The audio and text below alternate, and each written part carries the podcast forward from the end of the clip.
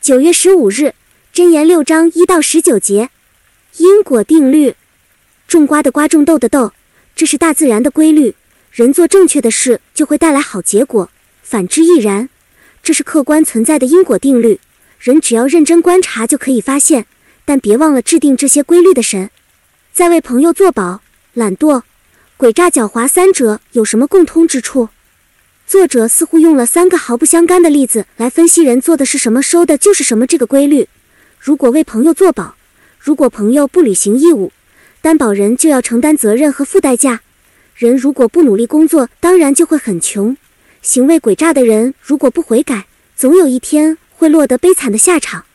因此，无论做什么事，都要考虑后果，不要心存侥幸。上一章里，作者劝我们要用耳去听指挥的言语。这一章里，作者劝我们说，只要肯用眼观察身边的事，就能发现因果定律的存在。我们要留意这些定律，因为这也是神的智慧。更重要的是，人要认识这创造因果的神，要知道他所憎恶的东西，而且不要去做。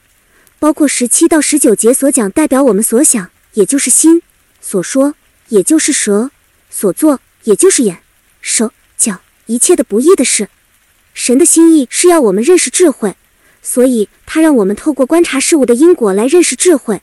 只是许多人对明显的事实和道理视而不见，这些就是真言里说的愚昧人。